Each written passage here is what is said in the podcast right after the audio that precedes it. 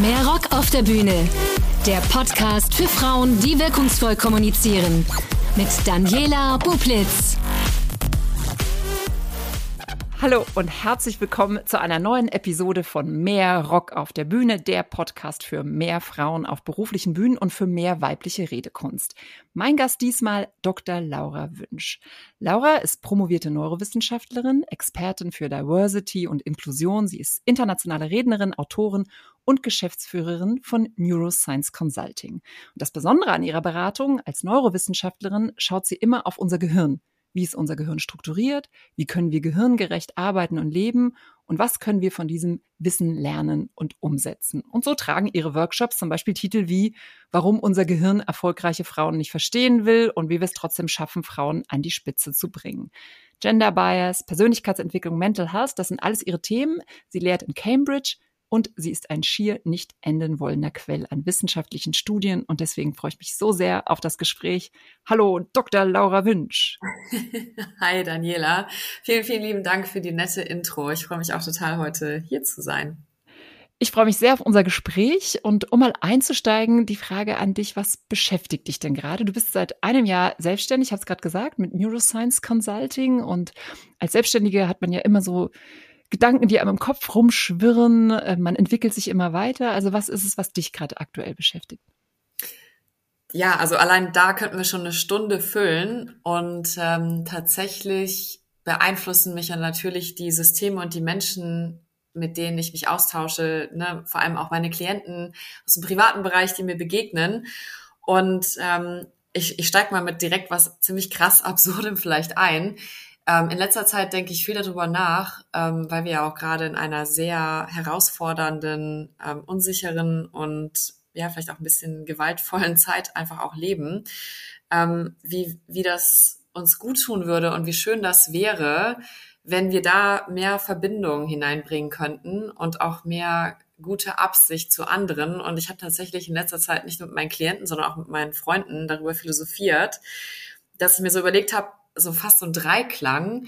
Ich denke, die meisten Konflikte und all das, was uns gerade beschäftigt und, aus, und auseinanderdividiert, könnte gelöst werden durch drei Dinge. Und ähm, das ist vielleicht dieser absurde Dreiklang, mit dem ich einsteige. Und die passen auch gut zu meinen Themen. Und zwar wäre das einmal den anderen Menschen das Beste zu unterstellen, nicht direkt zu reagieren. Also ich bin ein großer Fan von dem chinesischen Verb Wu Wei, im entscheidenden Moment eben nicht reagieren. Und das dritte ist tatsächlich zuhören. Und ich bin wirklich so weit, dass ich überzeugt davon bin, wenn wir diese drei Dinge, die sehr, sehr schwer sind, praktizieren würden, ähm, wäre ich wahrscheinlich äh, arbeitslos. Weil dann würde es uns allen sehr gut gehen und wir würden ähm, ja besser miteinander leben. Darüber denke ich gerade ziemlich viel nach. Mhm, lass uns das gleich mal vertiefen, weil ich glaube, das passt auch super gut äh, auf unser Thema. Jetzt hast du schon erwähnt, Klienten, es klang so ein bisschen nach äh, Einzelkunden, aber du berätst ja auch Unternehmen. Kannst du noch mal ein bisschen detaillierter erzählen, was deine Beratung anbietet, was die macht? Ja, also ich ich bin da einfach mal super ehrlich. Ähm, ich denke, die meisten haben halt, also ich, ich denke das nicht. Ich habe das schon erlebt. Das haben mir viele gespiegelt in den Vorständen auch. Ähm, wenn man mich erstmal so sieht, dann ähm, falle ich wahrscheinlich eher in so ein Blondinen-Klischee. Und die meisten Vorstände, die ich beraten habe, also um deine Frage direkt zu beantworten, ich berate Fortune 500 Firmen, sehr viele DAX 30 Unternehmen. Und ja, einen Klienten kann ich auch direkt äh, benennen. Das ist die Telekom. Ähm, da bin ich auch sehr, sehr aktiv mit Podcasts und so einer ähm, regelmäßigen Gesundheitskochshow. Wie man, wie kocht man sich sein Leben mental gesund? Ähm, also auf kreative Art und Weise. Und ähm, genau, worauf ich hinaus wollte, die meisten, die mich halt sehen, äh, denken sich, ja gut, die sieht zu jung aus, zu blond aus und die ist nicht schlau, was will die uns denn jetzt hier erzählen? Und ähm, also ich, das, das bezeichne ich ja halt auch immer als pinken Elefanten. Und weil wir ja auch jetzt über ne, mehr Rock auf der Bühne sprechen, habe ich auch mal so einen ganz lustigen Spruch gehört.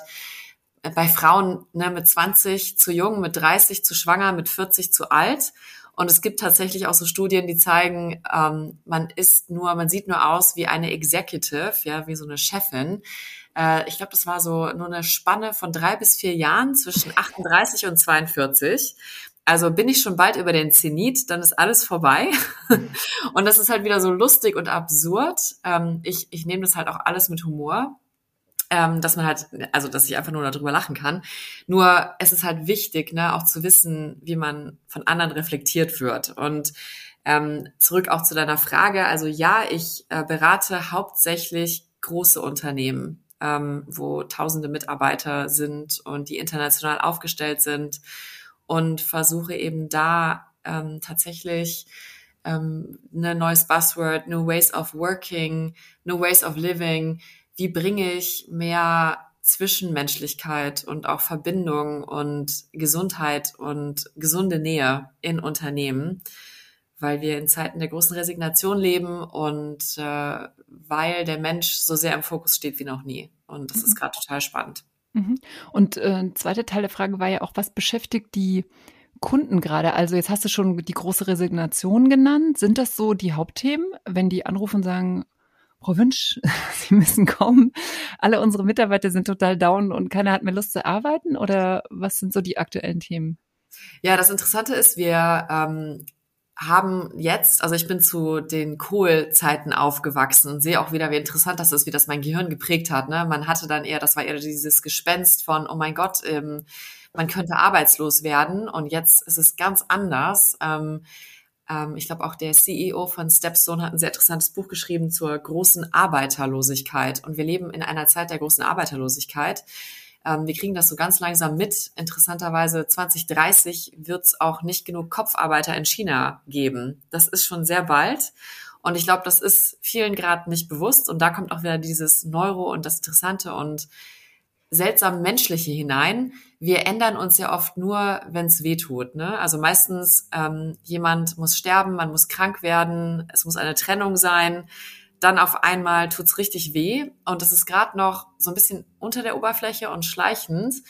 Ähm, und ja, eingangs wurde ich hauptsächlich kontaktiert, natürlich wegen, ne, wie haben wir ein inklusiveres Unternehmen, wir brauchen mehr Menschen, die nicht ähm, der üblichen Norm entsprechen, ähm, wobei ich das Wort nicht mag. Wie machen wir uns jetzt diverser quasi? Nur ist es jetzt sehr interessant, weil ich berate manche riesigen Unternehmen und ich ändere dann mittendrin meinen Workshop, weil es hat überhaupt gar keinen Sinn, über Diversität zu sprechen, weil sich überhaupt nicht genug Leute bewerben. Und die mir auch dann sagen, wir laden inzwischen einfach jeden ein, weil ne, diese, diese Auswahlmöglichkeit haben wir gar nicht. Und ähm, von daher sind es tatsächlich eher Themen wie Resilienz, wie bleibe ich in diesem ganzen Wahnsinn gesund. Ja, wir leben halt nicht mehr in einer Burnout-Gesellschaft, sondern es ist echt schon eine ich meine, das ist jetzt schon wieder so ein Buzzword, aber äh, Jacke wie Hose, also ne, dieses Burn on. Also es wäre fast mal angenehm, auszubrennen und sich wieder zu regenerieren, aber es ist die ganze Zeit Burn, Burn, Burn. Und ähm, die Leute können nicht inklusiv sein, wenn sie ähm, also so unter Stress stehen. Und viel werde ich auch gebucht für Purpose ähm, auf Neudeutsch. Und das ist jetzt ja diese große Sinnfrage ne, weil viele haben jetzt halt auch ähm, einen Schmerz gehabt, auch durch die Pandemie. Und viele Menschen fragen sich jetzt, ja, warum soll ich für dieses Unternehmen arbeiten? Ich starre den ganzen Tag auf den Bildschirm, kann ich ja auch woanders reinstarren. Ähm, und deswegen ist da halt auch ein ganz großer, großes, großer Bedarf einfach zu schauen, okay, wie, was, wie bringen wir hier so eine Sinnhaftigkeit rein, eine Verbindung zu anderen. Wegen großer Resignation, lustigerweise zeigen halt auch die Studien, weiß ja auch jeder von sich selbst. Ähm, wir gehen ja nicht, weil das Unternehmen nicht toll ist oder weil wir nicht gut bezahlt werden. Und das zeigt sehr, sehr viel über den Menschen. Sondern der Hauptgrund, warum wir gehen, ist, weil wir von unserer Managerin, unserem Manager nicht gesehen werden und auch nicht gehört werden und weil wir als Individuum nicht wahrgenommen werden. Und wir bleiben eben oft, wenn da eine Bindung ist und ähm, weil wir Beziehungsmenschen sind. Und da habe ich große Hoffnung, dass wir da eben ne, auch mehr und mehr dieses Menschliche sehen und wir sind eben keine Cyborgs, die man an- und ausschalten kann. Und das finde ich gerade total spannend. Mhm.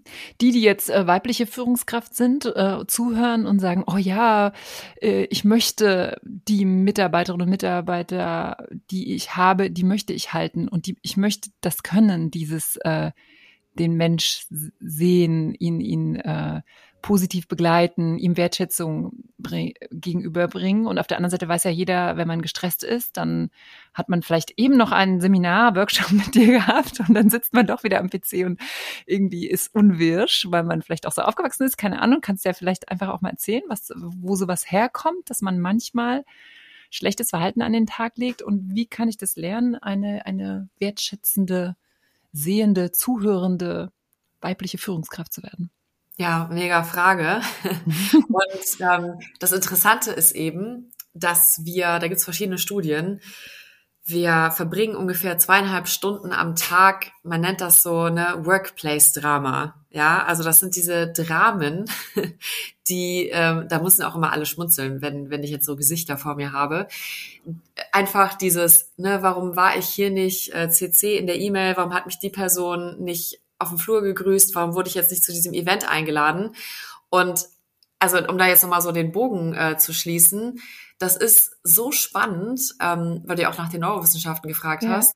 Wir glauben, wir leben in einer sehr ähm, betonten so Wissensgesellschaft und wir glauben eben, wir hätten Wissen und eben die Konzepte, aber genau wie die materiellen Dinge, die wir anhäufen, besitzen die letzten Endes uns. Und wir haben ganz viele Konzepte und Wissen und hinterfragen das gar nicht mehr und hinterfragen das auch nicht mehr bei den anderen oder ähm, sind da gar nicht mehr neugierig drauf, denn das Spannende ist ja, wir wurden ja nicht damit geboren, aber wir haben diese Idee, diese falsche Idee, ähm, das sehe ich gerade auch in riesengroßen Unternehmen. Genau was du gerade gesagt hast, das war ja schon immer so und äh, wir sind eben neophobisch. Wir haben Angst vor Neuem. Wir wollen gern agil sein, aber das stresst uns total. Deswegen ist auch einer der Hauptstressoren umzuziehen. Ähm, das ist schwierig für unser System, ja. Und wir sind gerne in unserem Trott. Und ähm, dieses Konzept ist ja vor allem auch wieder mal so ein bisschen in Deutschland, äh, ne, dieses Preußische auch, äh, nicht geschimpft ist genug gelobt. Und viele Führungskräfte fallen aus allen Wolken wenn die solche Statistiken eben hören. Ja, weil ähm, die denken sich halt oft, ähm, also viele davon, super Gehalt, super Bonus, ja, mega Name, hier gibt's diese Benefits und was haben die denn? Und da merkt man, interessantes Menschenkonzept. Weil das ist nicht der Grund, warum wir Menschen gerne arbeiten und warum wir aufblühen und es uns gut geht. Und um dieses Konzept auch einfach mal so ein bisschen zu sprengen, ähm, kann sich ja jeder selber mal fragen, wann bin ich abends erfüllt, wenn ich von der Arbeit wiederkomme? Wann fühle ich mich ja, also wohl und vielleicht habe auch so ein Gefühl von Glück und Zufriedenheit. Und das Interessante ist, wir sind ja nicht zum Glücklichmachen geschaffen. Das ist auch sehr beruhigend, das hilft immer wieder, sondern unser Gehirn ist ja gebaut, immer zu gucken, was stimmt hier nicht? Wer ist mein Feind? Wer ist gegen mich? Was habe ich hier wieder falsch gemacht? Und das schaut ja nicht drauf, was lief alles gut. Also das muss man ja komplett umprogrammieren. Und deswegen sind wir ja auch so strebsam und innovativ, weil das Glück geht immer so schnell wieder aus. Ja, also sobald wir ein Ziel erreichen, kriegen wir die Dopamindusche und dann fühlen wir uns wieder leer. So, meh. Und dann müssen wir wieder ein neues Ziel haben. Und deswegen gewöhnt man sich an alles. Ne? Also vielleicht hat man sich riesig gefreut, äh, jetzt bin ich bei der Firma eingestellt, jetzt habe ich den Bonus, den neuen Titel, diesen Partner, diese tolle Couch, diesen Urlaub. Und nach drei Monaten ungefähr ist es so, nee.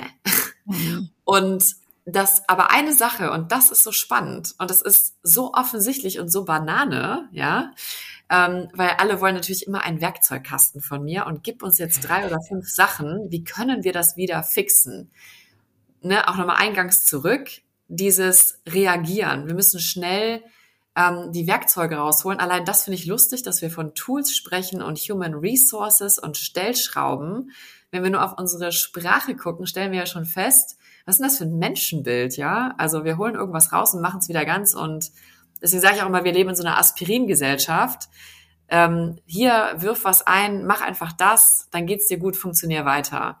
Und kaum einer hält eben dieses Zuhören aus und einfach dieses, ja, das ist jetzt einfach mal schwierig und es gibt einfach jetzt keinen, keinen Schraubenzieher und dann ist es fertig. Mhm. Ähm, genau, und jetzt komme ich auch wieder von Höchstchen auf Stöckchen. Und das Interessante ist eben, und das sollte vielleicht dieses, äh, dieses Konzept auch mal sprengen, und ich sehe ein solches Leuchten auch immer in den Gesichtern, wenn ich das auch mit, mit Menschen, Führungskräften, mit, mit allen mache. Hm, Führungskräfte sind auch Menschen, also war das jetzt nicht gemeint. also, voll der Versprecher. Nee, ähm, dann äh, ist es nämlich total interessant, weil wir sind nämlich am Abend, am Feierabend glücklich, wenn wir das Gefühl hatten, jemandem geholfen zu haben. Mhm. Und wenn man das mal sacken lässt, das stimmt total ähm, das erfüllt einen, dieses, wie hat das, was ich heute getan habe? Also ich meine, alles, was wir haben, ist ja unsere Lebenszeit. Das größte Geschenk, was man jemandem geben kann, ist unsere Lebenszeit, unsere Aufmerksamkeit. Wir tauschen ja die ganze Zeit nur Zeit. Und wenn ich dann sehe oder spüre oder vermittelt bekomme, dass dadurch einem anderen Menschen geholfen wurde, das ist erfüllend. Und das Krasse ist, dass nur 10 bis 15 Prozent von Teamleiterinnen ihr Mitarbeitern, ja, auch weil du es gerade genau gesagt hast, man ist gestresst, man ist genervt, man ist im Workplace-Drama, nicht aufzeigen, wie die Arbeit geholfen hat. Und das ist der, das ist diese Verletzung auch, ja, weil wir kommen als Menschen zur Arbeit und das, es gibt Menschen, die haben die besten Titel, das größte Geld, die gehen. Und das ist so spannend. Ähm, wenn ein Mensch reagiert, lernt man ganz viel über den, ganz wenig über sich selber und ganz viel auch über die Kultur. Und ich finde es immer so wieder so faszinierend, wenn dann jemand, ne, es gibt jetzt diesen Begriff auch Quiet Quitting, also dieses ganz heimlich still und leise habe ich schon gekündigt innerlich und gehe dann auch heimlich still und leise. Wir reden da nicht offen drüber. Wir haben Angst vor Auseinandersetzungen, auch sehr spannend. Ähm, warum eigentlich? Warum glaube ich, mir hört keiner zu?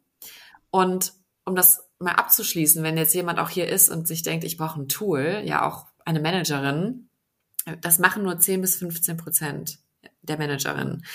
Sich einfach mal vorzunehmen, ich, das dauert nur fünf Minuten, ich überlege mir jetzt, wenn wir zusammen arbeiten, Daniela, dass ich mir überlege, okay, das, was du da gemacht hast, ja, das war jetzt vielleicht nicht im Foliendeck am Ende, aber das hat mir wiederum geholfen, diese Quelle zu finden. Und dann hatte ich eine mega Antwort für den Klienten und du hast mir dadurch total geholfen.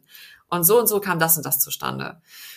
Und wenn man das macht, dann erhöht man die Zufriedenheit, die Motivation, auch das Wellbeing, also die Gesundheit.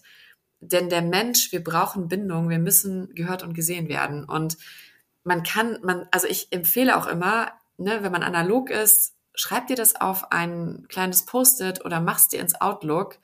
Jede Woche oder meinetwegen alle neun Tage.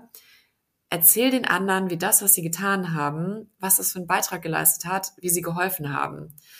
Es ist so leicht und wir tun es nicht. Und mhm. ähm, allein das finde ich faszinierend. Ja. Das wäre auch direkt so mein, mein, mein Einschub. Ähm, das, was du erzählst, also wenn man jetzt von ganz vorne beginnt, wir leben in einer Zeit der Transformation, äh, Arbeiterlosigkeit. Ähm, die Unternehmen haben ja teilweise erkannt, äh, dass, dass sie darauf reagieren müssen. Nichtsdestotrotz stehen ja dieser, ich nenne es jetzt mal menschlicheren Art zu führen, die, das Gegenüber zu sehen, steht ja komplett konträr zu diesem, naja, aber äh, der Aktienkurs steht ja über allem, ne? Und die Ziele müssen hier schon erreicht werden. Also wir können hier so ein bisschen eine Diversity machen. Ich sage das jetzt mal überspitzt, ne? Ähm, und so Stichwort halt, ne? Gib mir schnell ein Tool, weil ja. wir haben ja jetzt auch keine Zeit. Weil was du jetzt geschildert hast, ich weiß, es gibt ja schon Unternehmen, die so auf dem Weg sind, aber da muss ich auch ehrlich sagen, weil ich bin jetzt, ich bin ein bisschen älter als du, aber man ist ja, wir sind wirklich ja noch anders sozialisiert und man also ich bin mir total bewusst, dass du recht hast mit dem, aber man denkt auch schon so ein bisschen, echt, gehen wir jetzt auf jede Emotion ein?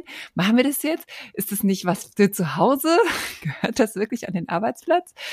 Also es kostet ja einfach Zeit, ne? Also so, oder, oder ist es einfach eine unfassbare Veränderung? Also zumindest, wenn ich auf das, auf, auf Arbeit schaue, oder?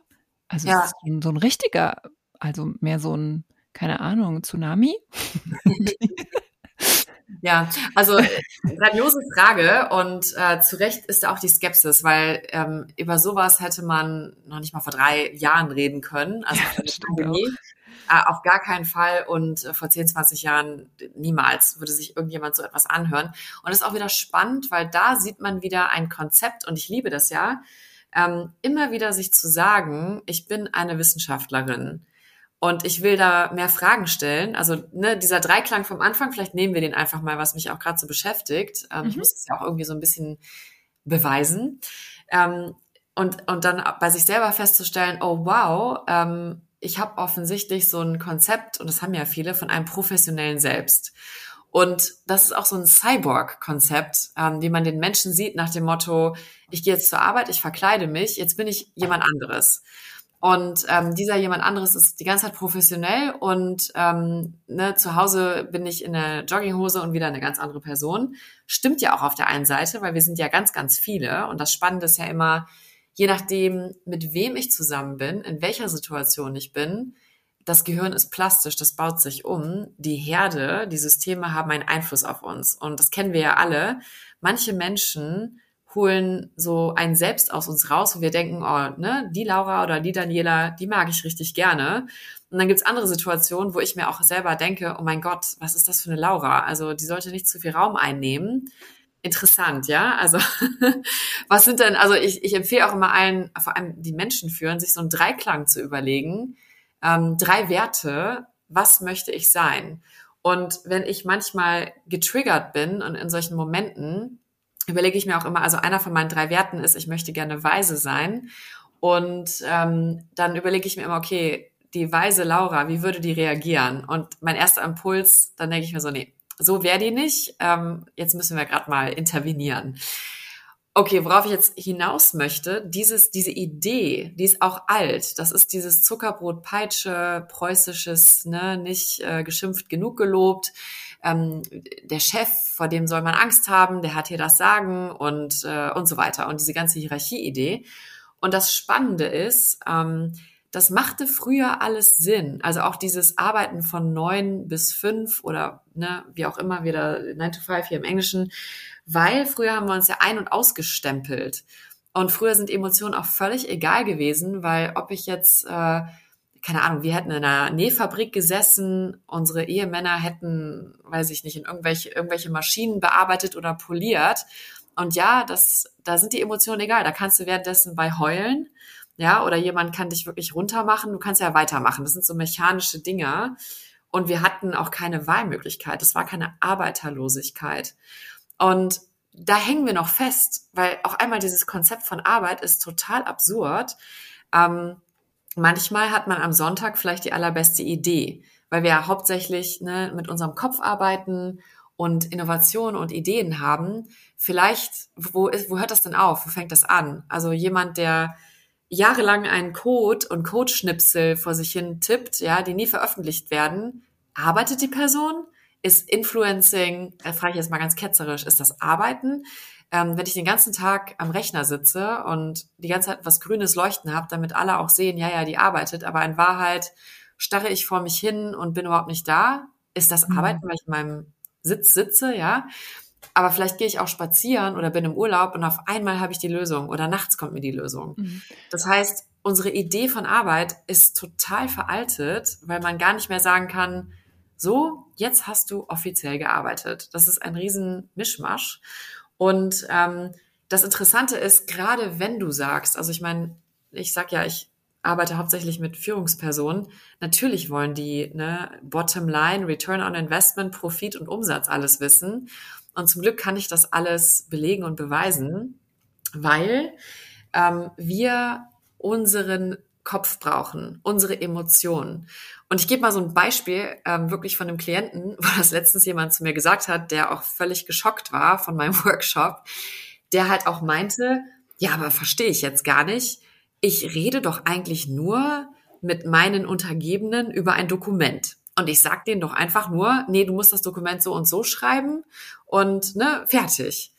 Und dann habe ich halt gesagt, es geht ja nie um das Dokument weil wir ja keine Cyborgs sind, ne? nach dem Motto, ich würde jetzt einfach nur mit dir reden und sagen 11001 und du sagst, okay, alles klar, sondern wir sind einfach ja so so Emotionsexplosionen, ob wir wollen oder nicht und das und, und die wenigsten von uns verbringen die Zeit am spannendsten Ort der Erde, nämlich ähm, in unserem Kopf und kriegen überhaupt mit, was da los ist. Und um das mal zu ganz zu verkonkretisieren, wenn jemand ja denkt, wir schauen uns gerade nur ein Dokument an, dann passiert aber Folgendes in meinem Kopf. Ähm, zum Beispiel könnte ich drei totale Identitätsfragen haben. Und das haben wir viel in Deutschland in so einer Wissensgesellschaft.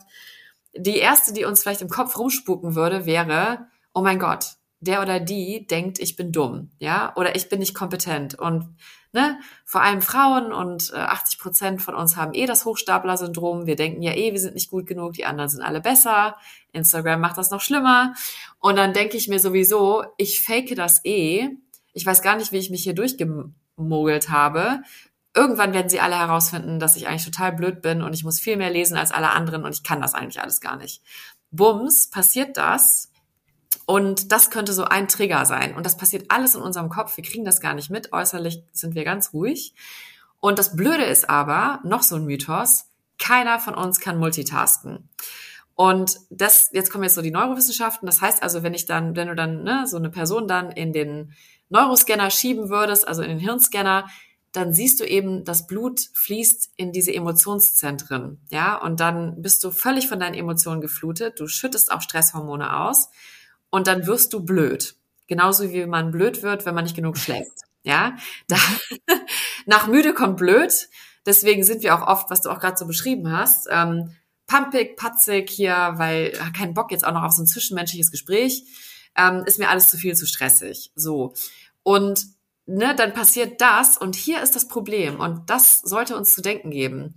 Wir kennen das alle selber. Wenn uns jemand nicht mag, wenn wir ein gebrochenes Herz haben, Liebeskummer haben, ich meine, es manifestiert sich ja auch physisch, wenn wir Stress haben, wenn wir das Gefühl haben, Vorgesetzte mögen uns nicht, wir sind einfach nicht mehr so gut. Also ich bin, ich habe das ja manchmal auch mhm. gespürt, wenn mich jemand nicht mochte, ich wurde dann teilweise richtig blöd. Also es gibt dann so eine selbsterfüllende Prophezeiung, weil man ja die ganze Zeit auch im Kopf in die Metaebene geht und sich überlegt, was habe ich da schon wieder gesagt und was denken die jetzt schon wieder über mhm. mich? Lange Rede, kurzer Sinn. Wenn man so Feedback bekommt, dann kann es tatsächlich passieren, dass man komplett in seinem Kopf verloren ist. Und wir kennen das alle. Wir können danach nicht mehr so akribisch und genau arbeiten. Wir bauen Fehler in Präsentationen. Wir können nicht so gut vorm Klienten pitchen. Mhm. So ein anderer Trigger könnte eben auch sein, ähm, ich bin keine nette Person. Ja, also glaubt die andere Person, ne, wenn wir vielleicht Feedback bekommen, mhm. mal Laura, wie hast du jetzt mit der Daniela geredet? Du hast die ja eben im Podcast unterbrochen. Wenn das mein Trigger ist, dann denke ich, was glauben die Leute jetzt, ich wäre gemein, oh mein Gott, ich bin zu dominant ja. und dann geht's ratata los, ne? Also Aber ist das tatsächlich was, was auch ein bisschen typisch Frau ist? Weil das wäre ja sowas, ne? Die machen sich immer am meisten Gedanken und die Männer preschen einfach vor und gucken nicht links, rechts. Und ich zumindest denke dann manchmal, oh, ich bin total belastet mit dieser Gabe, dass ich mich so reinfühlen kann in andere irgendwie, weil das kostet mich ja Nervenzeit. Und also ist das was typisch Frau auch, dass wir zu viel denken, was denkt er über mich und so? Ja, super spannende Frage. Ähm, nee. Und das Interessante ist. Echt, ähm, Männer denken das auch. oh ja, oh ja. Und ähm, das Ding ist halt, was ich gerade erwähnte mit dem Hochstapler-Syndrom, 60 Prozent ja. von uns haben das stark. Und das Interessante ist eben auch, es gibt keinen Unterschied zwischen Männern und Frauen. Guck, es wurde, ja, also, also es wurde eingangs eher bei Frauen ähm, untersucht, ja, weil man sich gewundert hat, diese Frauen, super hoher IQ, tolle, tolle Abschlüsse, alles perfekt, aufgestiegen in der Firma und die werden krank, weil sie, ne, wie die Kühe, die ganze Zeit wiederkäuen und sich Vorwürfe machen und denken, ich bin nicht gut genug und dann arbeiten sie noch mehr und ähm, denken, sie müssen noch eine Akte lesen und ähm, Männer haben das auch, nur ist es ihnen von der Gesellschaft nicht erlaubt, da so offen drüber zu reden. Also Frauen okay. outen sich viel eher und Männer überspielen das und ja, die anderen glauben dann, nee, bei denen ist das nicht so. Aber die sind genauso getriggert und man sieht halt auch bei Studien, Männer und Frauen sind gleich emotional bei der Arbeit, lästern auch gleich viel. Nur unsere Gehirne verarbeiten das anders. Also, ne, wenn, wenn Frauen lästern, dann sind's ne, die Lästerschwester, sage ich mal, und bei Männern ist es so, ach, die Netzwerken. Also da gibt's ganz, ganz interessante Studien auch zu. Mhm. Und einfach nur mal zurück zu deiner Eingangsfrage mit, was soll das, wie anstrengend, warum sollen wir das jetzt tun? Die Sache ist halt einfach, ich versuche das immer so ein bisschen ähm, so, dass, dass man das nicht mehr vergisst. Vielleicht gebe ich allen Zuhörerinnen noch was mit. Und zwar wahrscheinlich haben die meisten schon mal was vom Nervensystem gehört. Ne? Da gibt es das sympathische und das parasympathische Nervensystem. Und beim Sympathikus, deswegen nehme ich das immer so als geflügeltes Wort, damit es auch alle dann mit in ihr Leben nehmen. Da ist jetzt jemand im Sympathikus. Also es kann echt Beziehungen retten. Ähm, der Sympathikus ist ja dieser Fluchtangriff-Einfriermodus und den habe ich auch gerade so ein bisschen beschrieben. Und das kriegen ja oft gar nicht die Leute von außen mit, dass ich gerade eine totale Krise habe und mich gerade wieder, ne, wir haben ja ein ganz schlimmes Radio immer im Kopf, ähm, Shit FM kann man auch dazu sagen. Im Zweifel sagt einem das ja immer, wie schlecht man ist und was noch alles fehlt. Und ähm, das ist eben, in diesem Bereich können wir auch nicht lernen, weil wir einfach nur angreifen und fliehen wollen. Und wir müssen eben im Parasympathikus sein. Und das ist dieser Modus im Englischen Rest Digest von Verdauen und Ruhen. Und wenn wir uns wohl und sicher fühlen, und ich weiß zum Beispiel, jetzt bist du meine Chefin, du meinst es gut mit mir, dann bin ich in Ruhe und jedes Feedback, was du mir gibst und das Gespräch, was wir haben, meine Identitätstrigger werden dann nicht ausgelöst, ja? Bin ich ein liebenswerter Mensch oder ne, bin ich gut zu anderen, bin ich kompetent? Ähm, Habe ich das überhaupt verdient, ja, hier zu sein? Uh, und dann kann ich, und dann fließt quasi mein Blut im Hirn in die richtigen Zentren, dass ich dir meine schlausten Sachen, ja, übergeben mhm. kann. Das heißt also, und deswegen sind wir, also der Mensch ist ja das irrationalste Wesen überhaupt. Ich finde es auch lustig, wenn Menschen glauben, wir hätten einen gesunden Menschenverstand. Ähm, wir sind völlig irre. also ich beziehe mich da auch mit ein. Wir machen so viele komische Sachen. Also ich meine, wir zerstören gerade unsere Umwelt und die meisten Menschen ähm, essen, obwohl sie keinen Hunger haben und wir bewegen uns nicht, obwohl wir es sollten. Also wir machen ganz viele komische Sachen. Wir trinken zu viel. Wir streiten uns und wissen eigentlich, das führt zu gar nichts und machen das trotzdem weiter und wiederholen Absurditäten.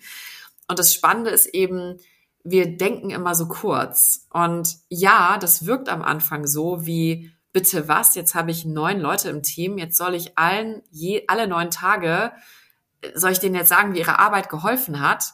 Aber das Verrückte ist, wir, und deswegen ja, wir können es uns nicht mehr leisten.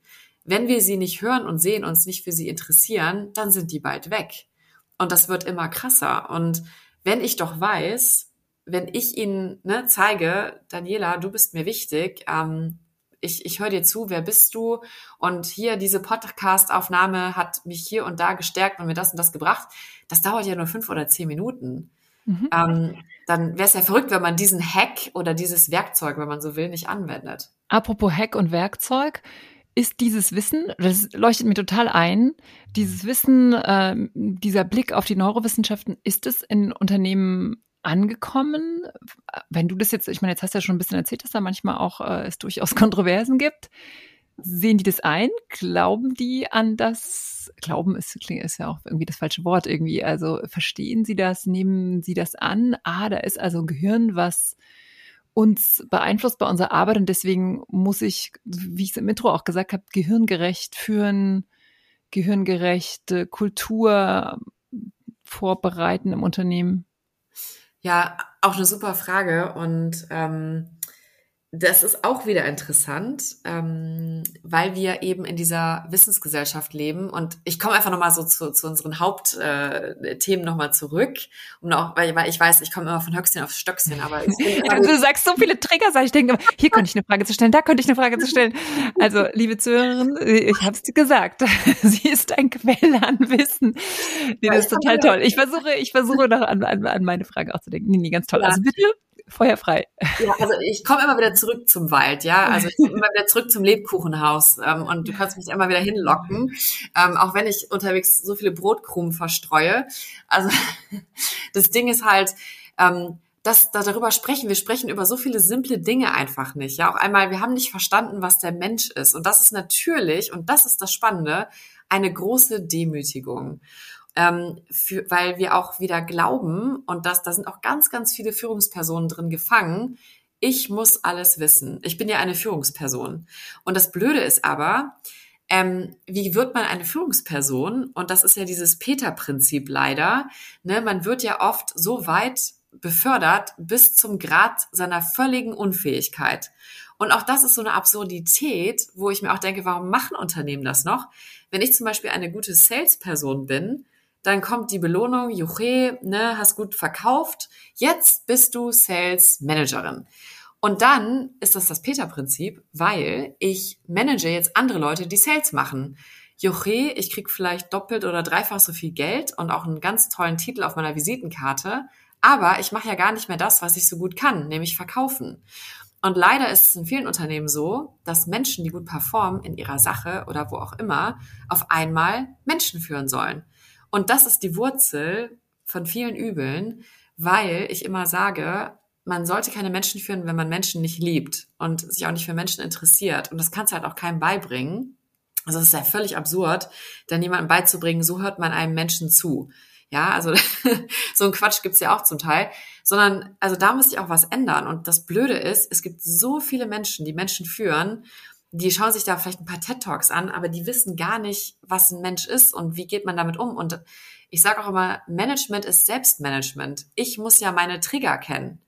Und wenn ich überhaupt nicht weiß, weil auch ein Praktikant kann ja was in mir auslösen, und dann bin ich gefangen in meinem Radio, ja, zwischen meinen Ohren und höre gar nicht mehr richtig zu und krieg's nicht mit. Ähm, wenn ich da, wenn ich mich dabei nicht erwische und auch nicht merke, was meine Trigger sind, kann ich auch andere Leute nicht führen. Also das ist schon, wir haben das ABC gar nicht gelernt. Und allein das zu sagen, ist eine große Demütigung. Und ich darf es vielleicht sagen, weil ich einen Doktor habe und weil ich in Cambridge unterrichte und Neurowissenschaften mache. Sonst wäre das noch viel schlimmer, also sonst darf man das ja gar nicht sagen. Und das Spannende ist eben, dass ganz, ganz viele Führungspersonen, ne, das ist auch wieder dieses Fehlerkultur und agil, ist aber kaum einer. Also wer stellt sich denn wirklich hin, gerade in dieser polarisierten, aufgehitzten ähm, digitalen Welt und sagt, ich habe hier einen Fehler gemacht. Ähm, ich habe mich hier geirrt. Ich habe was Neues gelernt. Ich hatte gerade ein Gespräch. Ich überdenke jetzt meine Konzepte. Ich werfe das jetzt mal komplett über Bord. Ich mache es jetzt mal anders ich wünschte, wir würden das mehr hören. Und stattdessen sagen ja die meisten, ja, ja, weiß ich schon, ja, ist eh alles klar. Und die wenigsten ne, haben halt auch diese Demo zu sagen, krass, äh, das war mir gar nicht bewusst, ich begebe mich da jetzt auf eine Reise und lerne mehr. Und ähm, ja, Interessanterweise, die, die das machen, die steigen halt aus. Also ganz oft hast du dann so, ah, okay, die sind dann nicht mehr im Konzern, ne? Also die, die begeben sich auf so eine Reise, aber sie bleiben irgendwie nicht im System. Also so habe ich manchmal den Eindruck, oder? Ja, also ich meine, vielleicht, also kann, kann ich in Teilen auch bestätigen, ich finde das sehr, sehr schade.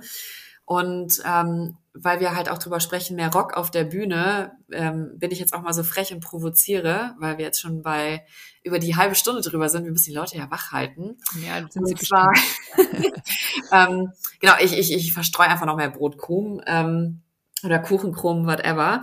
Und zwar ein, ein großes Problem, auch was du eingangs sagtest, auch über Diversität. Ähm, viele Firmen, ich sage das mal so provokant, ähm, hören das, wissen, das ist irgendwie wichtig. Es gibt auch total viele Studien, die zeigen, ist, ist gut für mich, ne, muss ich jetzt machen.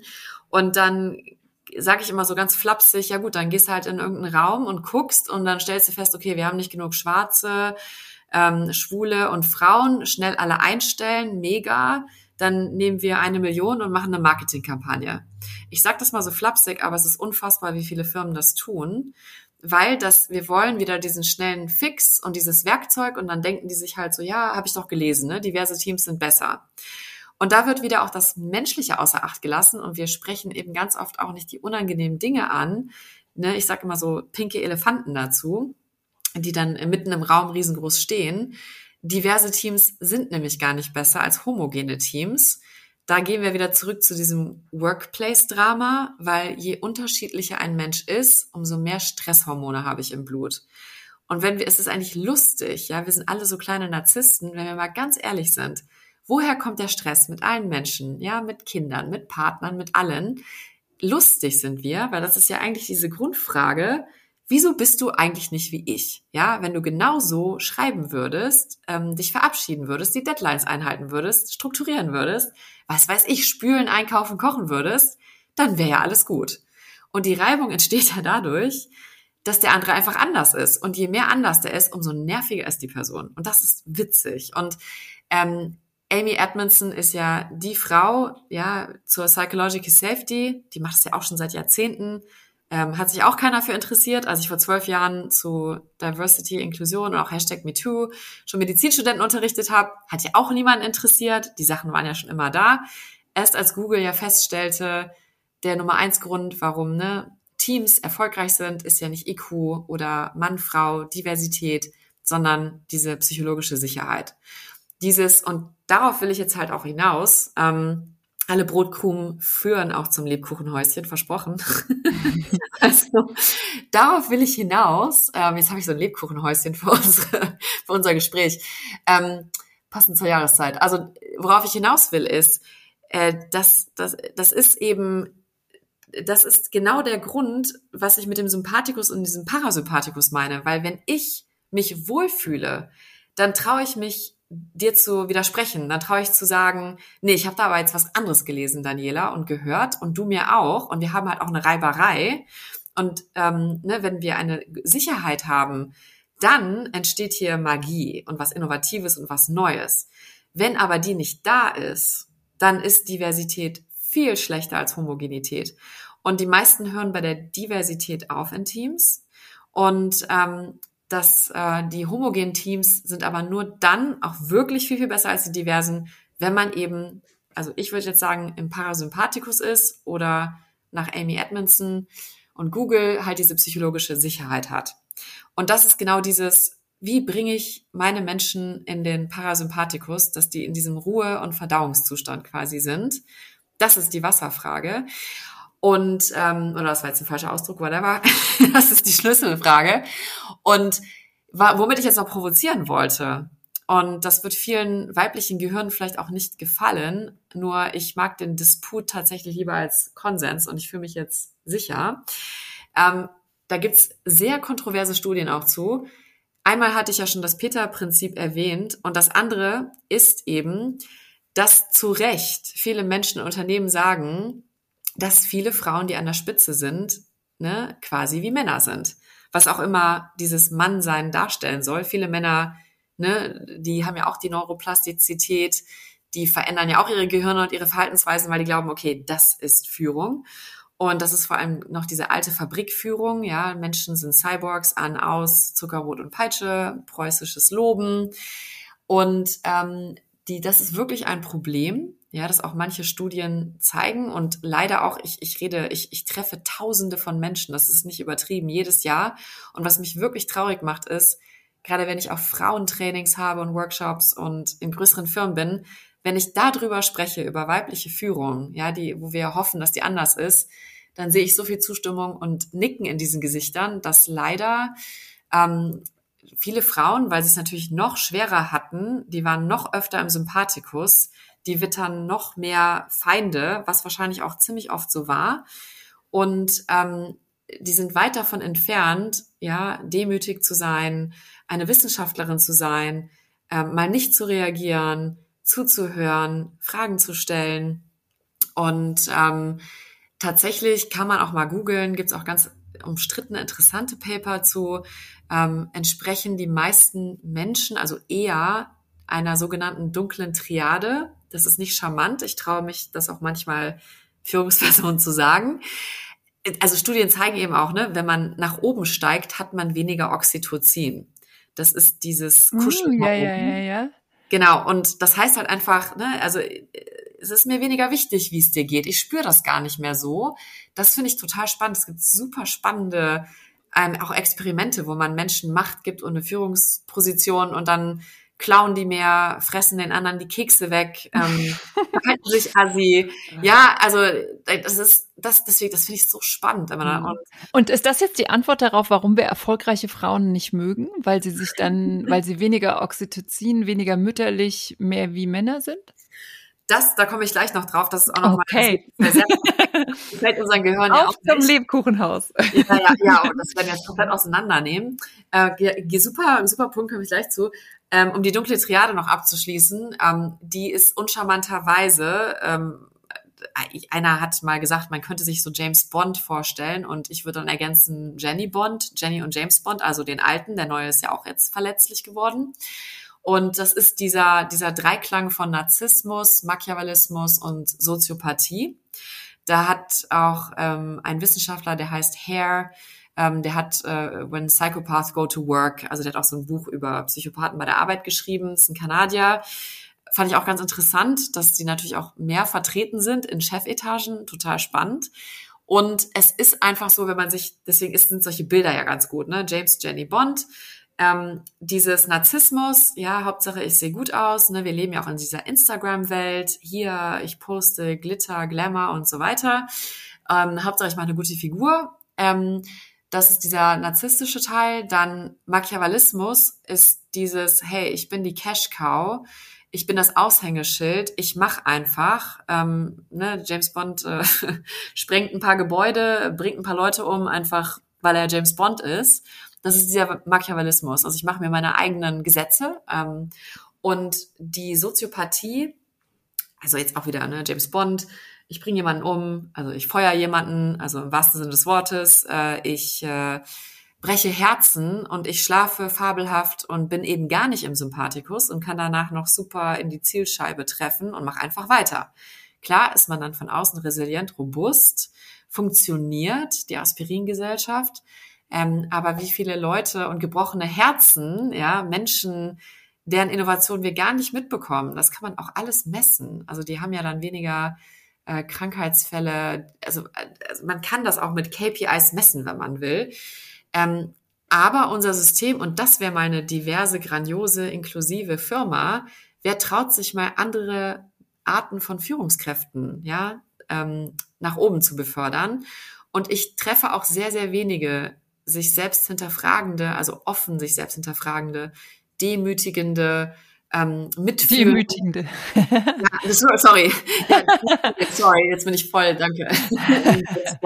ja, ähm, genau, äh, Menschen, Demut. die führen, ja, die, die, die, genau, die Demut haben. Und ähm, das wäre mal wirklich divers, denn ähm, viele Frauen sind da noch mehr Jenny Bond. Und das ist schade, dass, ähm, dass sich oft das Gehirn da so umgebaut hat. Und schade ist auch, dass man, weil viele Angst vor einem haben, gar nicht mehr Feedback bekommt. Und deswegen wäre, also das ist halt für mich dann auch oft, also viele Frauen sehen dann ja auch aus wie Männer, ne, wenn sie in diesen Positionen sind. Und die propagieren auch, ne, ich muss mir den Platz am Tisch erkämpfen und Härte zeigen. Und das, das ist, das ist, das ist, das kann man mit Cyborgs machen, ja.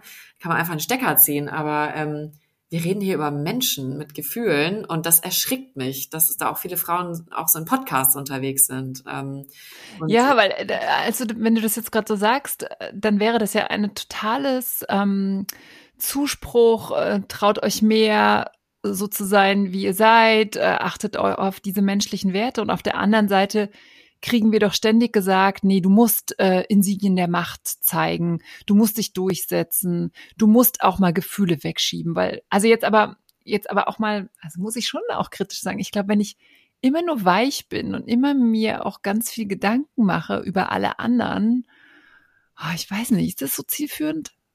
Auf keinen Fall. Und das ist ähm, sehr schön. Die Verwirrung ist komplett. Mega.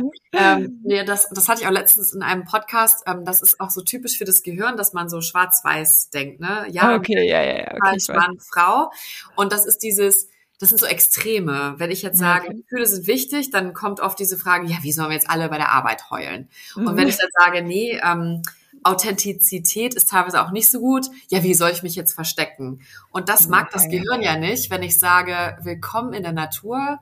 Vielleicht merken wir es jetzt auch mit Demut zum ersten Mal als Lebewesen in der westlichen Welt. Ja, ich mag auch diesen Ausdruck nicht, aber die Natur ist pures Chaos, pure Zerstörung und ähm, da sind so viele Ambivalenzen, Ambiguitäten und das meinte ich auch mit diesem ähm, von diesem Zuhören und Aushalten und beides, nicht entweder oder. Unser Gehirn liebt, jetzt sag doch mal, entweder oder. Und ähm, wir mögen gar nicht, wenn ich jetzt sage, es ist kompliziert und beides.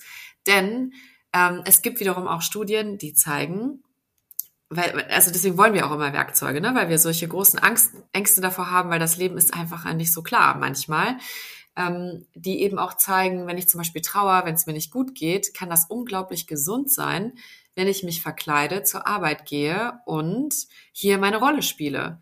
Weil ich dann auch wieder meinem Gehirn vorgaukel, guck mal, du kannst hier was leisten, du hast hier was gemacht, du ähm, fühlst dich besser, weil jemand ne, freut sich, du hast das Gefühl, du hast geholfen und da wären wir wieder, kann sehr gesund sein. Dann wiederum, es gibt ja gar kein Selbst, also man kann das weder irgendwo lokalisieren, das gibt es nicht. Das ist eine Illusion. Also du und ich, wir sind nur eine Geschichte. Ja, unsere Vergangenheit, unsere Zukunft, das, was jetzt ist, wir spielen eine Rolle, es ist eine Geschichte. Wir haben ganz viele Bereiche, wir haben Mutationen in uns, je nachdem, wen wir noch treffen, was die Welt mit uns macht, kann eine ganz andere Daniela oder Laura rauskommen. Wer weiß das schon? Und ja, also wir sind viele, wir verstehen uns ja oft selber nicht. Und ähm, dementsprechend, weil es so ein Chaos ist, würde ich mir halt überlegen, was für ein Mensch will ich sein und wo kann ich den am meisten auch leben. Das wäre vielleicht mal so ein kleiner Anker in diesem Wildwuchs, ja. Und ähm, nee, auf, und, und auch wieder aus diesem Extrem rauszukommen. Ähm, Gerade als Führungsperson ist es auch gefährlich, wenn ich jetzt hingehe und sage, so hier ist die Taschentuchbox, wir heulen jetzt alle und jeder erzählt was Schreckliches, weil man einfach Macht hat, ja. Und die anderen haben Schiss vor einem. Das ist einfach so. Und das betrübt auch sehr viele Führungspersonen, dass die Leute immer unauthentischer werden. Ne? Also auf einmal lachen alle über deine Witze. Und man muss mal ganz ehrlich sein, also früher haben nicht so viele gelacht. Also warum bin ich denn jetzt auf einmal lustig? Ja. Hm. Mhm. Und ähm, also, und das ist auch schwierig, weil das ist auch, kann manipulativ sein. Das kann gefährlich sein, wenn ich jetzt hingehe und ich habe ein Team von zehn und ich sage, ich erzähle euch jetzt mal was voll krasses und dann müssen die anderen das auch machen. Aber ich sage auch immer, jedes Firmchen ist anders, jeder Jack ist anders. Ja, lass die Leute. Manche wollen das nicht und es ist auch nicht gut für die. Also da kannst mhm. du auch nicht wieder sagen, jetzt weinen wir alle bei der Arbeit. Das ist für manche schrecklich, also genau das Gegenteil. Und deswegen kann man das so nicht sagen. Und ich sage ja gar nicht, ähm, also das, das ist ja auch dieser Quatsch von, was ist eine gute Führungsperson? Und dann gibt's ja solche komischen Ausdrücke wie, ja, hier Servant Leadership oder dieses. Völliger Quatsch. Ähm, eine gute Führungsperson ist halt auch wieder pures, kluges Chaos. Manchmal brauchen wir eine Kapitänin, die sagt, das Schiff geht unter, du machst jetzt sofort das, bumm, ja. Dann wieder brauchen wir jemanden, der wirklich zuhört und sich Zeit nimmt und ähm, also es gibt ja auch Studien, die zeigen, wenn jemand die ganze Zeit empathisch ist, dann brennt das Team aus. Weil du kriegst ja nichts mehr gebacken und alle machen nur noch Labarababa, ne? Also das ist, mhm. und deswegen ist die Weisheit einfach, wann hole ich welches, welches, ähm, welche Art von Führung raus und vor allem, wann führe ich wen wie? Und dafür muss ich wieder Menschen lieben und mich für sie interessieren und wissen, schau mal, die Laura braucht direkte Befehle. Die Daniela braucht vielleicht ein Sandwich und ähm, einen indirekten Befehl, ja, oder gar keinen Befehl. Und deswegen bin ich da halt flexibel. Das, das ist eigentlich Führung. Aber man kann nicht sagen, so immer. Ähm, Mhm. Ja, ja, da gibt's jetzt, ich glaube, Gallup macht das ja auch. Ist das Gallup oder irgendwie, die dann so genau analysieren, was hast du für Stärken ja. und wie musst du den und den führen? Da gibt's ja auch so Tools, obwohl ich jetzt finde, dass du schon nochmal einen anderen Aspekt, äh, diese, den Mensch sehen und seine Emotionen, das finde ich jetzt nochmal mehr als dieses, komm, komm, lass die uns alle mal durchanalysieren und dann ja. äh, habe ich dann vielleicht meine Liste und sag, ah, die Laura kommt rein, irgendwie jetzt äh, so und so. Aber was ich tatsächlich finde, alles das, was du sagst, ähm, mir erscheint das äh, so grandios anders und ein neuer Ansatz, dass ich so am liebsten so alles puzzle, so einmal, einmal durcheinander und könnten wir das irgendwie neu bauen. Weil natürlich alles, was du sagst, triggert ja auch bestimmte Sachen. Wie, wir haben doch gelernt, Frauen sollen sich durchsetzen. Oder wie, wir haben doch gelernt, was auch immer. Und jetzt hast du ja so komplett eine neue Denkweise. Kannst du mal, wenn wir, wenn wir diese, dieses Bild des Lass uns Puzzle oder das Lass uns das Lebkuchenhaus zerstören, was sind für dich so Bilder, wo du sagst, oh, das hört man immer über Frauen, äh, totaler Mythos, hat, haben vielleicht schon 48 Frauenzeitschriften geschrieben, wird deswegen nicht wahrer. also gibt's da so ein paar Sachen, so äh, kurz, ich weiß, du hast zu jedem eine lange Geschichte, aber wo du sagst, stimmt nicht, stimmt nicht, stimmt nicht, Ladies, macht euch frei. aber das ist sehr cool. Ich, ich wünschte, es wäre so. Ne? Und das wäre jetzt auch wieder dieses. Oh Mensch, sag nicht schon wieder, es ist nicht so ein. ich muss dir dafür einen Wein ausgeben. also tatsächlich, doch, doch, ich kann, ich kann ein bisschen äh, Glück hier reinstreuen oder äh, Zuckerwatte auf das Lebkuchenhaus. Ähm, also die Sache ist die, ähm, einmal, und das ist wieder, ich fange mal wieder mal was, mhm. was Frustrierendem an, was mich auch tatsächlich manche äh, Männer gefragt haben, ganz verzweifelt. Was wollen denn die Frauen, ja? Und das Blöde, das Blöde ist halt, es gibt die Gruppe Frauen nicht. Also da müssen wir mhm. halt schon anfangen, denn ähm, die, die, also die Frauen untereinander unterscheiden sich viel mehr als Männer und Frauen, ja, als Gruppe an sich. Und wir lieben es halt zu simplifizieren und eine Gruppe zu bilden. Und in ganz vielen Bereichen bin ich viel männlicher als viele Männer. Also wenn, wenn wir diese blöden Wörter überhaupt nutzen wollen. Und viele Männer haben weibliche Anteile, die ich überhaupt nicht habe. Das heißt also zum Beispiel ähm, viele Dinge, die ich sehr gerne mag. Ich mag, mag im Unternehmen äh, eine ziemlich harte Sprache und was sehr klare Ansagen und Kumpelhaftes. Ähm, da bin ich da, da stehe ich total drauf und das, das würde auch schon manche Männer sehr, sehr verletzen, ja, wenn ich jetzt in diesen blöden Kategorien spreche. Und ich hatte auch so Momente, wo eine Frau neben mir geweint hat und ich fand das Feedback mega. Und dann gibt's aber andere Bereiche, da ist es wieder total umgekehrt. Und ähm, deswegen kann man gar nicht sagen, hier ist die, also wir beide, wir werden viele Gemeinsamkeiten und so viele Unterschiedlichkeiten haben und das mögen wir nicht. Deswegen sagen wir, guck mal, Laura, Daniela sehen aus wie Frauen, also die wollen bestimmt das. Das Blöde ist, es gibt es nicht. Und weil du eben nochmal gesagt hattest, ähm, dieses, äh, warum kann unser Gehirn keine weiblichen, erfolgreichen Frauen verstehen? Ähm, das ist wiederum was anderes, weil wir sehr faule Gehirne haben. Deswegen haben wir auch Frau, Mann, ne, nutzen wir und wollen das ja gar nicht so wahrhaben, dass wir alle ganz schöne bunte Regenbogenförmchen sind, ich sag auch immer solche Bilder und auch mit dem Lebkuchenhaus, weil ich alle in den Parasympathikus bringen will. Mal so nebenbei. Ja, wenn wir lachen, wenn wir ein lustiges Bild haben, dann können wir lernen, weil ich möchte die Gehirne nicht verschrecken. Wir haben eh schon genug Verschreckung und fliehen vor der Hexe. Also deswegen.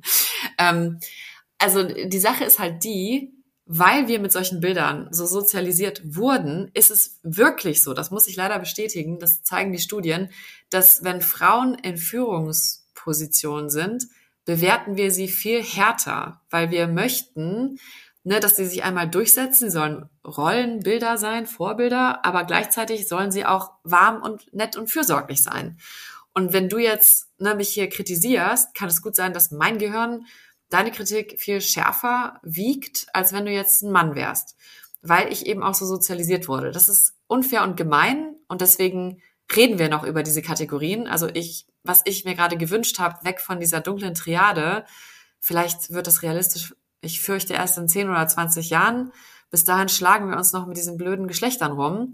Und die Wahrheit ist eben leider auch wieder gleichzeitig und beides, dass man anders behandelt wird, wenn man eine Frau ist. Und es gibt so viele spannende Studien, die zeigen, wenn man Menschen bei der Arbeit verkabelt, ähm, Frauen werden andere Fragen gestellt, werden anders bewertet, ähm, werden, werden was ganz anderes, ähm, also die gleichen Verhaltensweisen werden mit anderen Wörtern besetzt. Und mhm. diese Wörter schaffen halt Realitäten. Das heißt, das ist da. Und wenn wir, wenn ich jetzt auch darüber rede, weil ich mache ja auch Workshops mit Frauen, ich sag denen nicht, hau auf den Tisch, sondern ich mache es von der Neuroschiene. Und um das ähm, dann nochmal kurz den letzten Bogen zu schließen, ähm, ich sag dann Folgendes. Unsere Gehirne mögen ja keine Unsicherheiten. Daher kommen ja auch oft diese Fragen, ne? Also was denn jetzt? Und gib mir jetzt das Werkzeug. Und wie sind denn jetzt Frauen?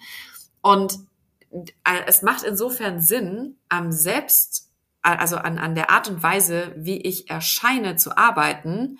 Nicht, weil ich jetzt sage, sei wie ein Mann, sondern weil unser Gehirn keine Ambiguitäten mag.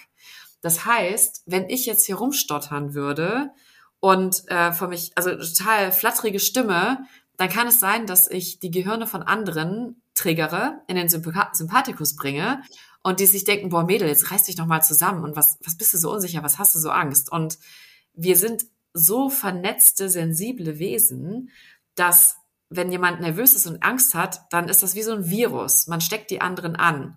Und wenn man aber in sich ruht, Gravitas hat, ja, und eine gewisse Ausstrahlung und Erscheinung, kennen wir alle, wenn wir auf eine Party gehen. Wir finden solche Menschen so attraktiv, die müssen noch nicht mal äußerlich attraktiv sein, aber die stehen und ruhen in sich und die wissen, die scheinen zu wissen, wer sie sind. Die sagen alles mit so einer Überzeugung.